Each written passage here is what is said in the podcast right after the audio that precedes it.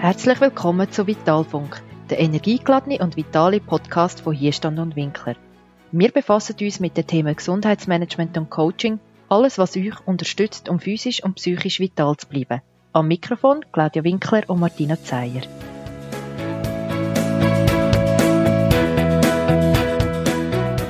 Herzlich willkommen zu einer neuen Episode von unserem Podcast Vitalfunk.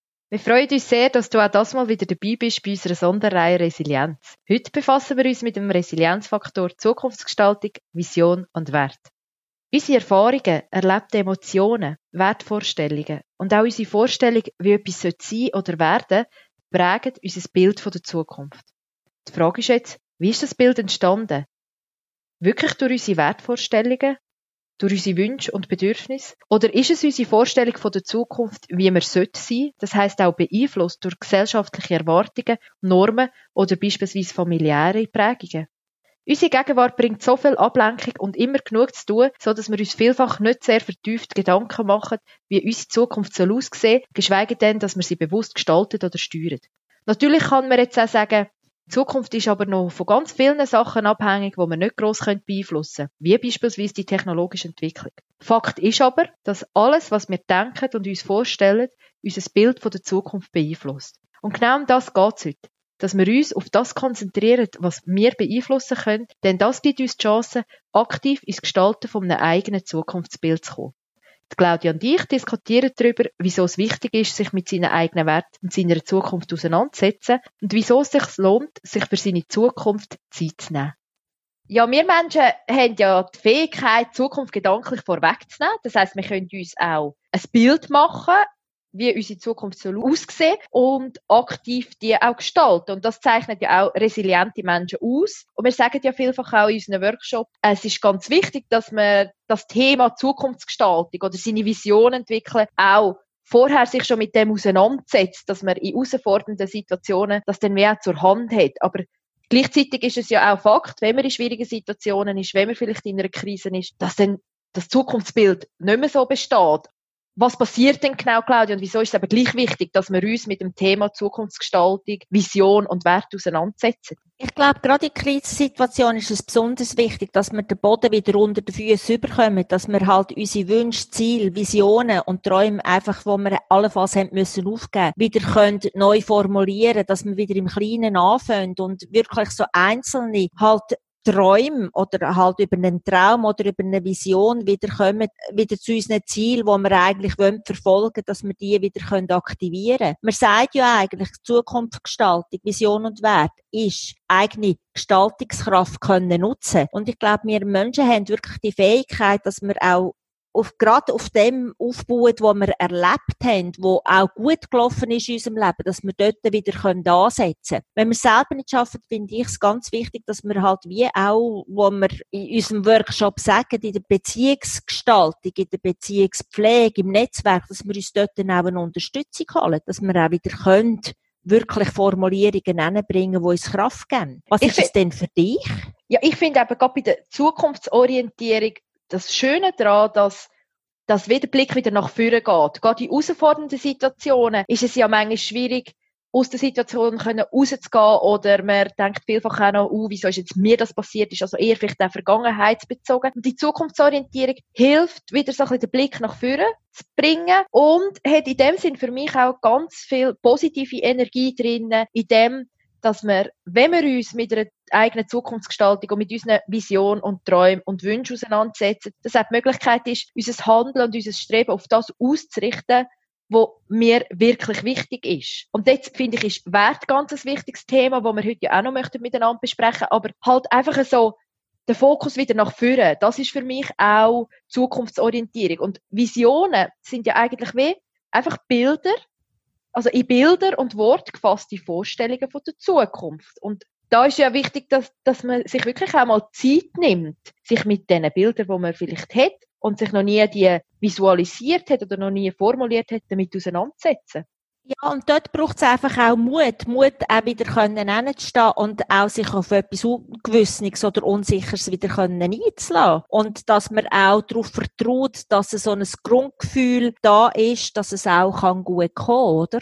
Ja, absolut. Und ich finde, jetzt müssten wir wahrscheinlich dann irgendwann einen neuen Resilienzfaktor noch ähm, dazufügen, und zwar der Mut. Der Mut kommt immer wieder, oder? Dass es grundsätzlich ja. einen gewissen Zukunftsmut auch braucht, wie der Harry Gatterer vom Zukunftsinstitut auch sagt. Ich finde, das ist so ein schöner Begriff, Zukunftsmut, dass man eben ja. sich auf das Ungewisse und Unsichere kann einlassen kann. Und der, der Martin Luther äh, King in seiner Rede hat ja, hat ja zu Recht gesagt, I have a dream und nicht I have a plan. Und das finde ich so genau das, dass man den Mut hat, auch zu träumen und Visionen für sich zu entwickeln.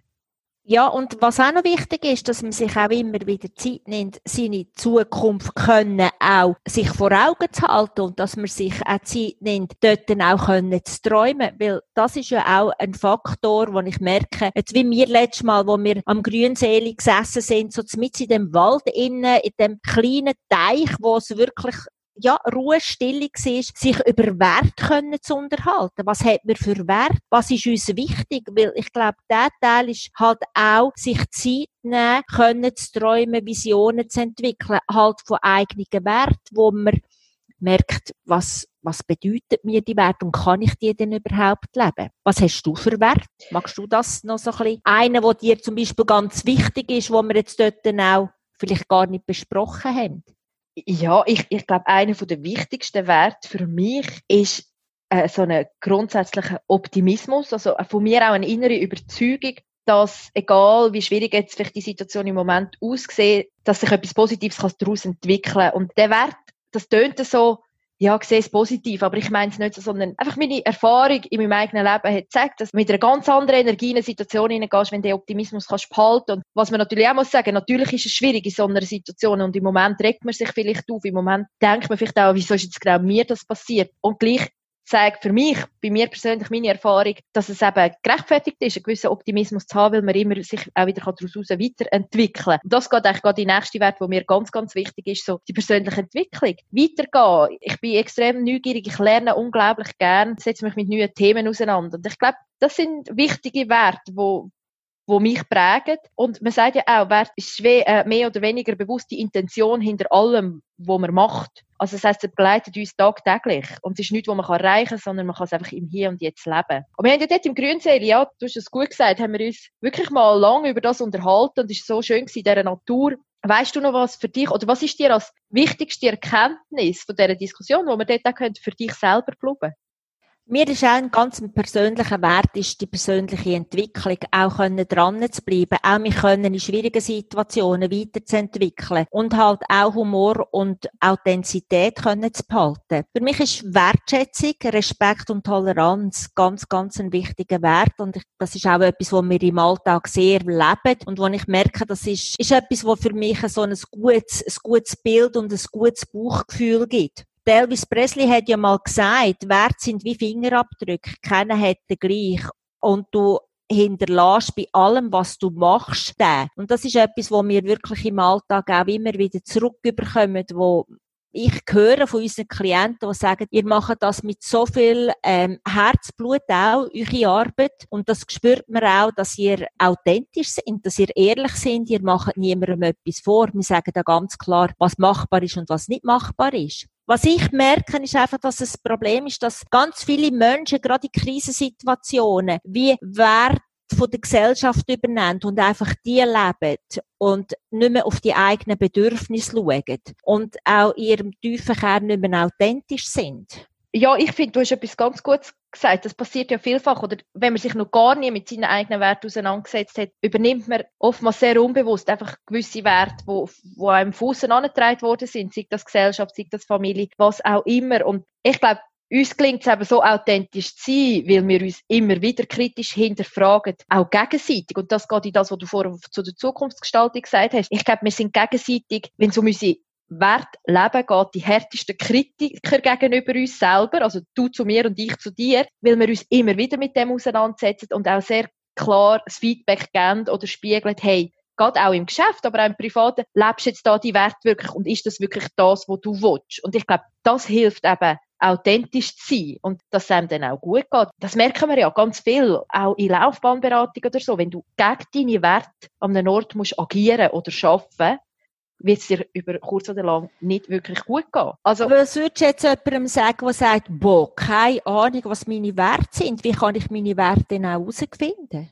Ich glaube, es gibt ganz viele Möglichkeiten. Ich meine, man kann einfach mal googeln. Es gibt Online-Tests, die gratis, die zur Verfügung stehen, wo, wo mal so ein bisschen das erste Bild geben. Aber ich glaube, es macht wirklich Sinn, sich auch mit jemandem auszutauschen, also sich ein bisschen challenge und das muss, das kann ja ein guter Freund oder eine gute Freundin sein, wo man miteinander einfach mal bei einem Feierabendbier oder wo, oder eben am grünen Seele über so ein Thema redet.